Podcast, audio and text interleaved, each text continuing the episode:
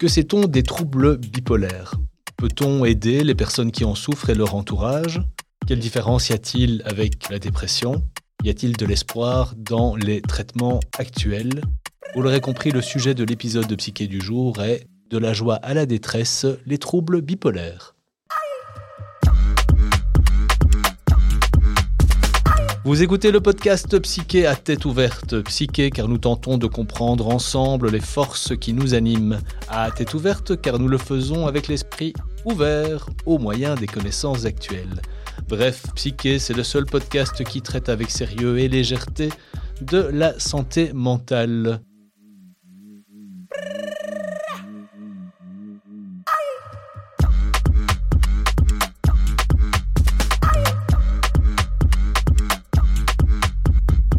Pierre, en vous souhaitant le bonjour. Bonjour Alban. Sérieux et légèreté, ce sera évidemment un peu plus compliqué vu la, quantité de souffrance qui se cache derrière, euh, enfin, qui se cache d'ailleurs pas toujours, derrière la bipolarité. On va tout de même essayer de rester dans la ligne de, notre, euh, de, nos, de nos épisodes. Oui, et puis euh, je pense que comme la plupart de, des troubles chroniques, à la fois bah, la, la, recherche avance dans le domaine, et puis on est vraiment dans une situation où on peut clairement, dans le cadre de l'accompagnement, permettre aux personnes de, de, voir leur état se stabiliser et, et, puis aussi d'en ressortir un certain nombre d'éléments positifs. Allez, donc il y, a, l'optimisme à en tirer. Pierre, d'abord la petite question pour commencer. Imaginez que dorénavant, chaque fois que vous rentrez dans une pièce, pendant quelques secondes, il y a une chanson qui passe. Systématiquement, quand vous rentrez dans une pièce, il y aura toujours, toujours la même chanson qui va passer. Quelle chanson ce serait? Donc ce serait une chanson vraiment que j'aimerais écouter dès que je rentre dans une pièce. Vraiment, ça doit faire de l'effet aux gens. Quand vous rentrez dans la pièce, paf, il y a la chanson et ça fait de l'effet aux gens. Quelle chanson? Ah, ah D'abord, ce serait une chanson de Michel Sardou. Ça, c'est une chose. Euh, ah, il y en a une que j'adore, qui je trouve très très martiale, mais en même temps très émouvante, c'est le surveillant général. Donc, je rentrerai dans la pièce en, avec le surveillant général toutes les pièces dans lesquelles vous rentrerez jusqu'à la fin de vos jours, ce sera Michel Sardou avec le surveillant général. C'est d'ailleurs ce que je fais déjà, quasiment, parce que je l'ai peut-être dans les oreilles, euh, j'écoute ça dans, dans mes écouteurs. Donc, ah, Tout le monde va l'entendre. Hein. tout le monde va la subir. Tant mieux pour eux, parce que c'est vraiment une magnifique euh, chanson. Euh, Beethoven, Mahler et tout ça, non, on va mettre du Michel Sardou chaque fois que vous rentrez. Ok, merci pour ça, Pierre. Pierre, ce sujet de la bipolarité est un sujet qui, je pense, vous, vous accompagne depuis le début de votre carrière. Pouvez-vous nous en dire un mot? Mais oui, hein, parce que je, dis ça un petit peu en, souriant, parce qu'outre le fait que le trouble bipolaire est un trouble qui fait partie des, troubles qu'on rencontre euh, fréquemment en psychiatrie, qui fait partie avec la schizophrénie et, les, dépressions de, des maladies qu'on rencontre le plus fréquemment. Ben moi, j'ai une petite histoire avec euh, les troubles bipolaires, puisque j'ai rencontré cette maladie au travers, euh, un peu par hasard, d'un d'un projet de recherche, puisque bah, j'ai commencé, euh, sans trop raconter ma vie, mais ma, prestigieuse carrière en, travaillant au FNRS. Et je me suis retrouvé à travailler dans un laboratoire sur la génétique des troubles bipolaires. Et donc, c'est un peu étonnant quand on commence euh, sa carrière de psychiatre de commencer euh, dans un laboratoire avec des pipettes, avec toute une série d'outils pour travailler sur la génétique. Mais j'ai pu découvrir au travers de cette activité pendant quelques années que bah, j'ai rencontré beaucoup de, personnes bipolaires puisque je devais leur poser toute une série de questions et même prélever un peu de leur sang. Et puis j'ai pu aussi travailler sur euh, pourquoi certaines personnes développaient ce type de maladie et plus particulièrement est-ce qu'il y a des gènes responsables euh, des troubles bipolaires à partir du moment où l'on sait que ce sont des maladies avec un une grosse implication héréditaire. Donc il y a des familles de, bipolaires, euh, les risques sont plus élevés d'avoir un enfant bipolaire lorsqu'on l'est soi-même, et donc ça a été quand même pendant pas mal d'années euh, bah, l'objet de, mes recherches, pas moi tout seul évidemment. Alors autant vous dire qu'on n'a pas trouvé le gène de la bipolarité, par contre on peut quand même euh, attester, après maintenant pas mal d'années de, de recherche, qu'il y a toute une série de gènes qui, mis bout à bout, mis ensemble, peuvent augmenter le risque de développer euh, un trouble bipolaire, tout en sachant par ailleurs que euh, les gènes ne suffisent pas, il faut aussi un environnement prédisposant. Et ça, c'est l'épigénétique, c'est ça l'environnement? Oui, c'est une manière de l'épigénétique, c'est le fait que l'environnement a une action sur l'expression des, des, gènes. Mais on pourrait aller imaginer les choses plus largement, c'est que des gènes s'expriment, mais dans un l'environnement ou un contexte qui permet d'apaiser euh, les choses un contexte suffisamment, je disais, soit apaisant, soit qui permet à la personne de développer des outils pour prévenir les crises.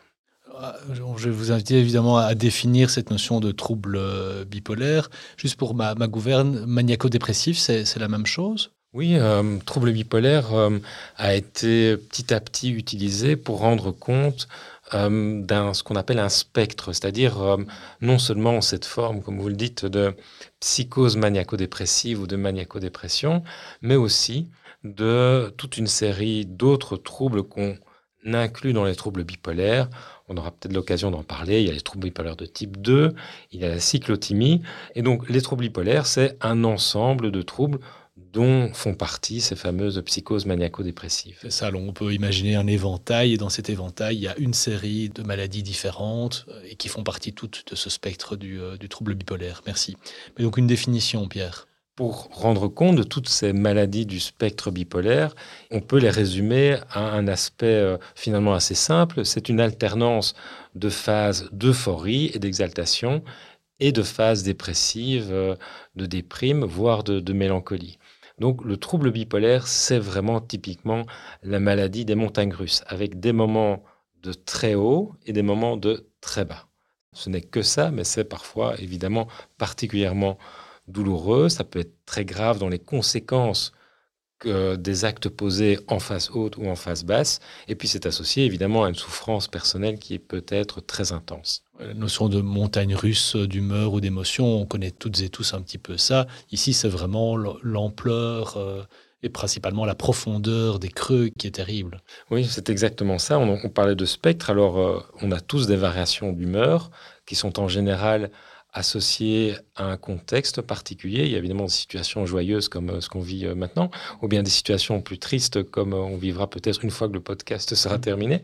Mais plus sérieusement, les, les, troubles bipolaires sont malheureusement souvent peu associés au contexte et amènent les gens à se retrouver dans des phases d'euphorie quasiment pathologiques et aussi, et vous l'avez dit, surtout dans des phases dépressives qui occupent une grande partie de leur temps. Euh, les phases maniaques, euh, les phases hautes d'euphorie, d'exaltation, c'est finalement, quand on regarde les études, 10% du temps d'une personne bipolaire. C'est pas moitié-moitié du tout, du tout. Non, non, non. La grande, l'immense majorité du temps, c'est dans des moments soit de relative stabilité, soit dans des moments de, de, vraie dépression qui peuvent être particulièrement douloureuses. Vous nous invitez souvent à nous garder de faire des diagnostics sauvages. Donc, Évidemment, dans notre entourage, on a tous des personnes qui ont des moments plus solaires, des moments plus lunaires. C'est pas de ça dont il s'agit ici. On est vraiment dans euh, une maladie qui euh, génère une souffrance euh, dans l'énorme majorité du temps. Oui, dans l'énorme majorité du temps, avec si on peut encore ajouter des éléments de, gravité à, ce tableau-là. c'est un des troubles psychiatriques associés avec, au taux le plus élevé de suicide. Il faut savoir que 20% des, personnes bipolaires se suicident. Hein, c'est assez impressionnant, mais on en est dans des chiffres qui sont de cet ordre-là, à la condition de ne pas être suivi correctement ou de ne pas prendre son traitement. Donc autant vous viendrez avec une note d'espoir, à ce stade-ci, vous me dites quand même, là, on est vraiment, vraiment sur euh, une, une, souffrance parmi les plus lourdes qui soient. Tout à fait. Donc une maladie sévère qui est une des maladies, je dirais, qui font le, le set de la, psychiatrie et qui occupe quand même une grande partie de notre temps. Vous l'avez bien dit, donc le passage d'une phase à l'autre n'est pas vraiment lié à un facteur d'environnement, une mauvaise nouvelle ou une bonne nouvelle. On est sur quelque chose de, j'imagine, totalement incompréhensible pour l'entourage. Oui, souvent incompréhensible et particulièrement douloureux. C'est peut-être lié justement à cet aspect génétique qui fait que le contexte a peut-être une importance, mais peut-être pas autant qu'on l'imagine. Mais euh, il y a aussi un aspect, et c'est peut-être le moment d'en parler, c'est que euh, dans les traitements, on a parfois tendance à considérer, et ça c'est de la popote de psychiatre, mais c'est important quand même, lorsqu'on est face à une, personne qui présente un état dépressif, a parfois oublié que peut-être dans son passé, dans ses antécédents, il y a eu une phase maniaque.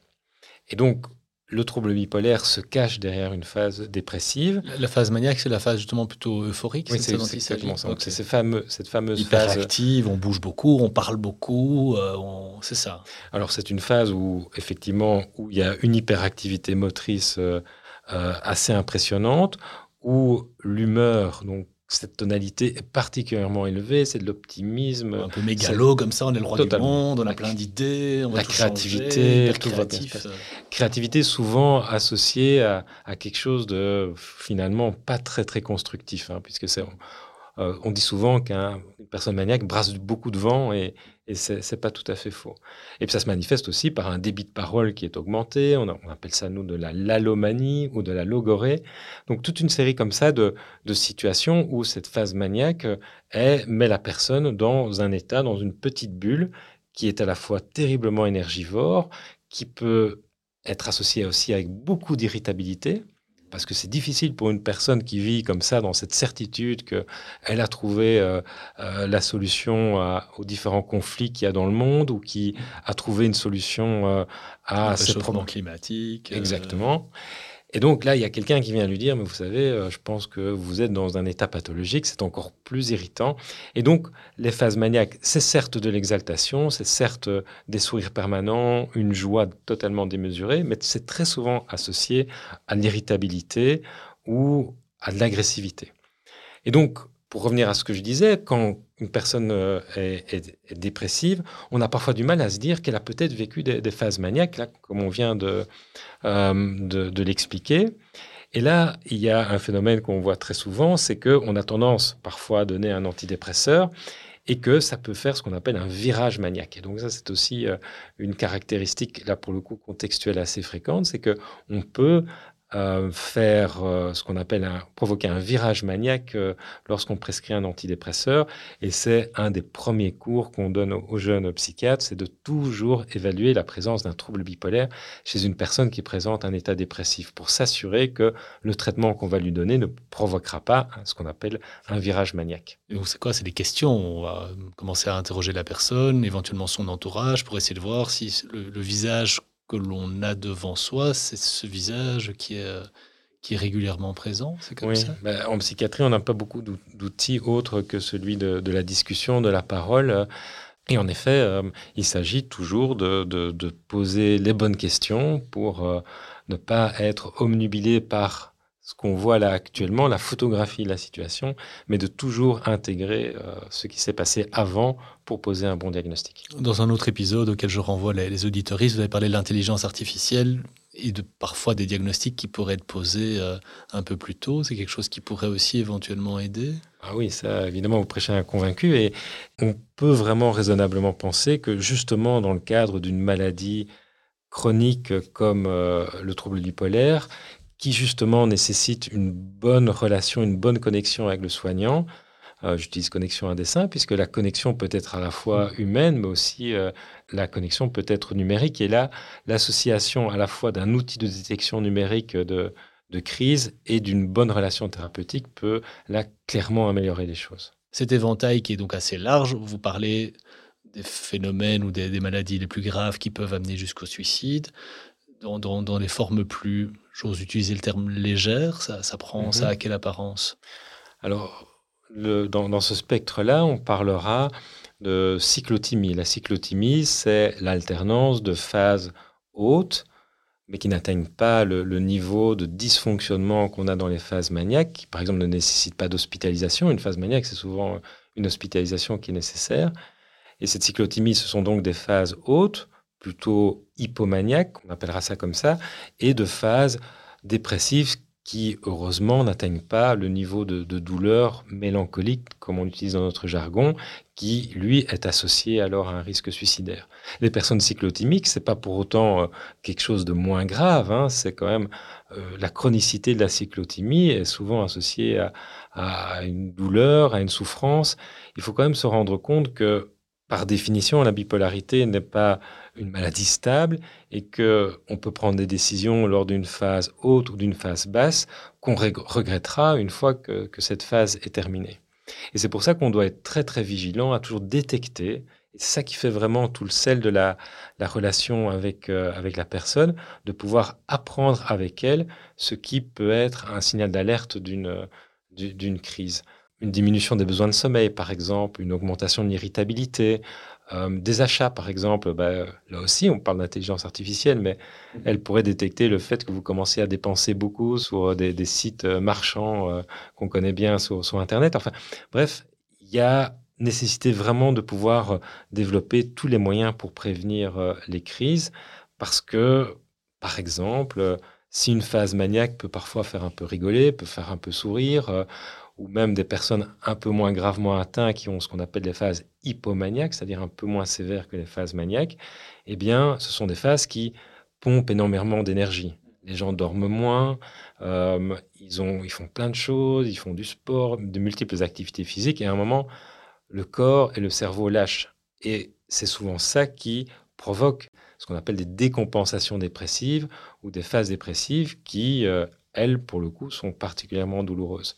Donc concrètement, plus tôt on détecte une phase hypomaniaque ou maniaque, plus rapidement on peut les résoudre et plus facilement on peut prévenir une phase dépressive. L'image que je m'en fais, c'est plutôt une usure qui va jusqu'au moment où les choses craquent euh, également. Euh, et, j'imagine aussi une grande incompréhension bah, pour les personnes qui en souffrent au premier chef. Comment ça se fait que parfois je suis si euh, j'ai tellement peu d'énergie, et tandis qu'à d'autres moments, je suis si flamboyant. Euh, mais pour l'entourage, ça doit être aussi quelque chose d'assez euh, lourd. C'est très très lourd parce que cette notion d'incompréhension est, est, très présente et, et pour l'entourage, bah, se pose la question de savoir, mais, mais lui, il est où là-dedans? Hmm. Est-ce que c'est il est lui quand il est haut? Est-ce qu'il est lui quand il est bas? Euh, C'est particulièrement déroutant d'avoir comme ça quelqu'un qui peut dire une chose et son contraire, euh, s'investir dans un projet et totalement le rejeter quelques jours après, c'est vraiment quelque chose de très très compliqué.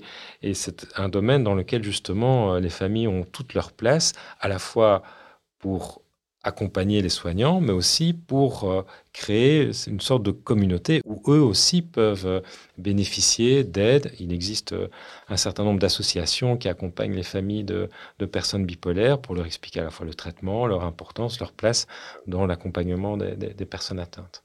Allons-y sur le traitement. Vous avez déjà donné un élément qui est l'élément de l'environnement, de l'entourage qui peut participer soutenir, comme bien souvent, hein, vous le relevez très, très, très, très régulièrement dans ces podcasts, ça fait partie du, des soignants, hein, quelque part, du dispositif de soins, c'est l'entourage direct. Entourage dont il faut prendre soin également aussi, évidemment, parce que c'est c'est pas léger léger.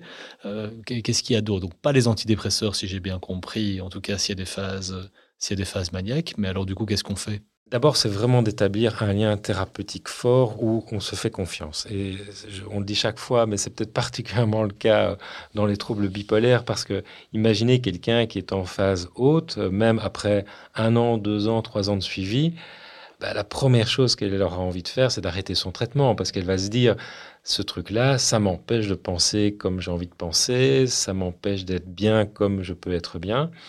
Et il faut toujours qu'il y ait une petite voix dans leur tête qui leur dise attention, là, tu as peut-être dépassé une certaine ligne rouge. Rappelle-toi des discussions que tu as eues avec ton psy, ton soignant, avec les pères aidants aussi. C'est quelque chose qui se développe de, plus en plus. Et donc, c'est ce lien thérapeutique qui est essentiel. Euh, ce lien thérapeutique peut, par exemple, faire définir ce qu'on appelle des directives anticipées. C'est-à-dire qu'une personne qui est bien stabilisée peut indiquer à, son thérapeute ou à son entourage, moi, si il y a une rechute, j'aimerais plutôt qu'on fasse ça ou ça. Ça permet aussi d'éviter euh, des approches qui peuvent euh, susciter de la violence. C'est assez traumatisant, évidemment. Par exemple, des hospitalisations sous contrainte, tout ça peut être évité et il faut l'éviter le plus possible par tout, tout ce cheminement euh, relationnel. Et alors, le traitement en tant que tel peut euh, intégrer bah, ce qu'on appelle des, médicaments qui sont des thymostabilisateurs, donc des stabilisateurs euh, de l'humeur. On connaît le, lithium. C'est un, produit qu'on utilise depuis maintenant euh, près de 50, 60, 70 ans. Ça fait toujours aussi peur hein, quand on entend ce mot lithium. Oui, tout à fait, des sels de lithium en plus.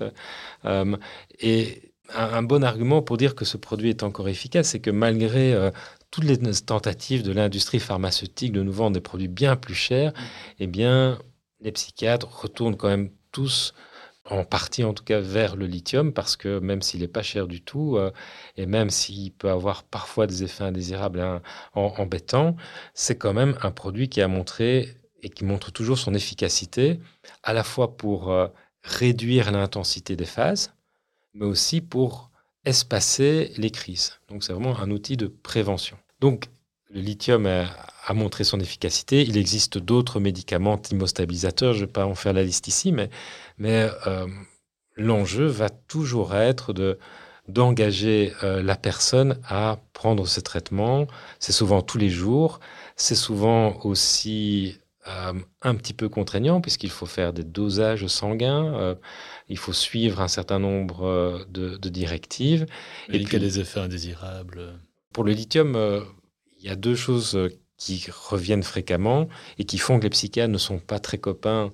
Un, avec les endocrinologues, puisque c'est pas bon pour la thyroïde, et puis également avec les néphrologues, puisque le lithium est associé à quand même un nombre assez important d'insuffisances rénales.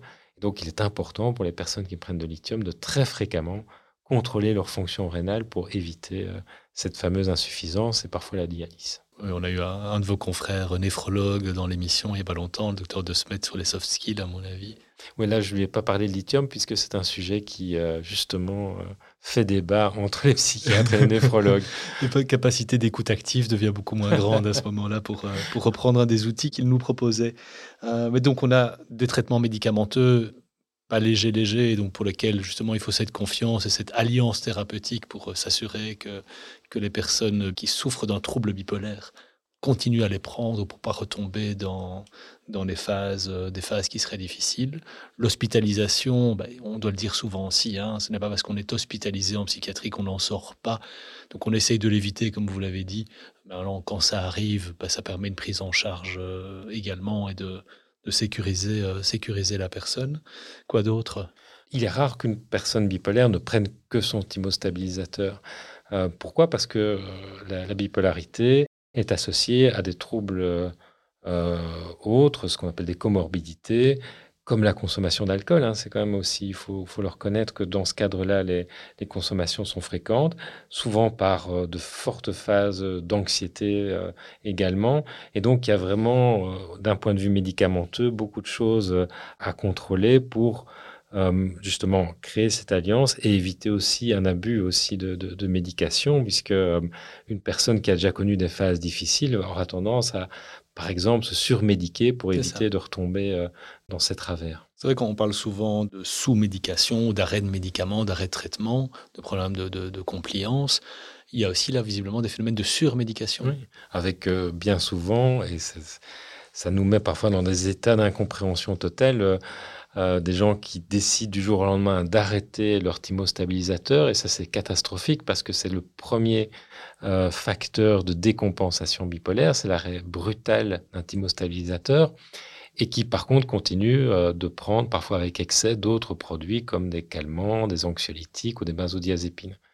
Donc c'est là aussi tout l'enjeu de la compliance, c'est-à-dire de l'observance du traitement qui est nécessaire, avec aussi, bah, je le redis encore une fois, la la bonne euh, collaboration entre un soignant et une personne soignée. Les chiffres que vous avez donnés de, suicide, de taux de suicide, donc euh, une personne sur cinq à 20% euh, sont, assez effrayants. Dans votre pratique à vous, vous avez des personnes que vous suivez comme ça depuis longtemps et qui sont porteuses de troubles bipolaires? Oui, et, j'ai malheureusement connu, mais ça fait partie de notre métier, certaines issues dramatiques, mais j'ai toujours en tête, et c'est ça qui est aussi très très chouette dans notre métier, c'est que euh, depuis euh, bah, justement ces années FNRS, bah, je continue de suivre euh, des personnes que j'ai connues à l'époque et, franchement, ça se passe plutôt bien et même parfois très très bien, puisqu'on arrive à une vraie stabilité, à l'engagement des familles, l'engagement des proches. Tout ça nous permet alors de pouvoir compter sur une vraie vraie stabilité. Et parfois, les, personnes bipolaires, alors c'est peut-être un excès, mais sont des personnes qui, au-delà de leur souffrance, euh, à la fois sont, d'une certaine manière des survivants. Donc rien que ça, c'est c'est gai de, pouvoir discuter avec eux. Ce sont des personnes aussi qui euh, sont résilientes et, bien souvent sont des personnes très créatives aussi, parce qu'il il y a quand même chez eux une partie euh, modification de certains affects, de certaines connaissances qui poussent à la créativité. Et donc, le suivi des personnes bipolaires, c'est toujours très, très stimulant, très, très chouette parce que on arrive petit à petit à créer cette, euh, cette relation qui les amène à une stabilité. Et ça, c'est, c'est, le bonheur, alors. Je dois dire, Pierre, euh, allez, moi qui vous connais un petit peu, je vous ai rarement vu avec une, des pointes d'émotion aussi fortes que pendant cet épisode. Oui, c'est vrai, j'aime bien les patients bipolaires. J'aime surtout mes patients bipolaires, donc je les embrasse. Je pense que c'est une bonne conclusion pour, euh, pour cet épisode de le baiser du psychiatre euh, dans l'arsenal thérapeutique. Comme il est de tradition dans Psyché, est-ce que vous auriez, Pierre, trois ouvrages ou autre type de, création artistique à conseiller à nos auditeurs qui souhaiteraient en savoir un peu plus sur le sujet du jour? Alors, la bipolarité, ça fait l'objet d'une multitude d'ouvrages à destination des, professionnels ou du, grand public, mais euh, je, vais euh, peut-être pointer un, euh, le manuel du bipolaire, on en avait déjà parlé pour le TDAH. Martin Dessay est, vraiment quelqu'un qui a chaque fois peut s'entourer des, meilleurs spécialistes pour euh, euh, produire des, livres qui non seulement sont euh, scientifiquement tout à fait valides, mais en même temps tout à fait digestes par le grand public. Donc le manuel du bipolaire est, vraiment un ouvrage à, conseiller. Et puis alors de manière peut-être plus artistique, je partirais de, du livre de ce peintre qui est euh, Gérard Garouste, qui il y a eu d'ailleurs une exposition euh, Garouste euh, à, Paris il y a peu de temps. Il a publié un bouquin assez extraordinaire qui s'appelle L'intranquille, qui raconte son parcours et qui démontre bien que les phases maniaques ne sont pas associées avec une grande créativité, hein, ce que certains pensent un petit peu de manière comme le mythe de la créativité du bipolaire, c'est pas du tout le cas. Et puis alors, bah, pour rester dans la même lignée, un, film euh, euh, que évidemment moi j'ai adoré et que, que, que, je conseille à, tout le monde, est inspiré euh, de l'intranquille de Gérard Garouste. Ce sont Les Intranquilles, donc le film s'appelle Les Intranquilles, réalisé par un compatriote belge qui s'appelle Joachim Lafosse et qui, je trouve, arrive avec une énorme subtilité à la fois à exposer ce qu'est la souffrance d'une personne bipolaire, mais aussi l'incompréhension des familles. Vraiment un, film extraordinaire à conseiller à tous. Ça fait partie un peu de vos chouchous, hein, Joachim Lafosse. Ah oui, Joachim Lafosse, je l'adore. Un t-shirt avec Joachim Lafosse devant et, Michel Sardou derrière. Pareil qu'ils ne s'entendent pas bien. non, à mon avis, non, non. L'un ne doit pas comprendre l'autre, mais mais moi, je comprends les deux. C'est vous le, trait d'union entre Joachim Lafosse et Michel Sardou. Ah là là, on aura tout entendu. Je signale aux auditoristes qu'une bibliographie non exhaustive les attend dans le descriptif de l'épisode du jour. Avant de nous quitter, Pierre, pourriez-vous lever un coin du voile sur notre prochain épisode? Alors, euh, petite euh, innovation, encore une, puisque nous accueillerons une invitée qui nous parlera du trauma et plus particulièrement de sa prise en charge. Donc rendez-vous la prochaine fois pour discuter de ce sujet éminemment passionnant dont s'emparent de plus en plus les psys et, et ce à raison. Le rendez-vous est pris. Merci à toutes et tous pour votre écoute et n'oubliez pas, envers et contre tout, gardez la tête ouverte.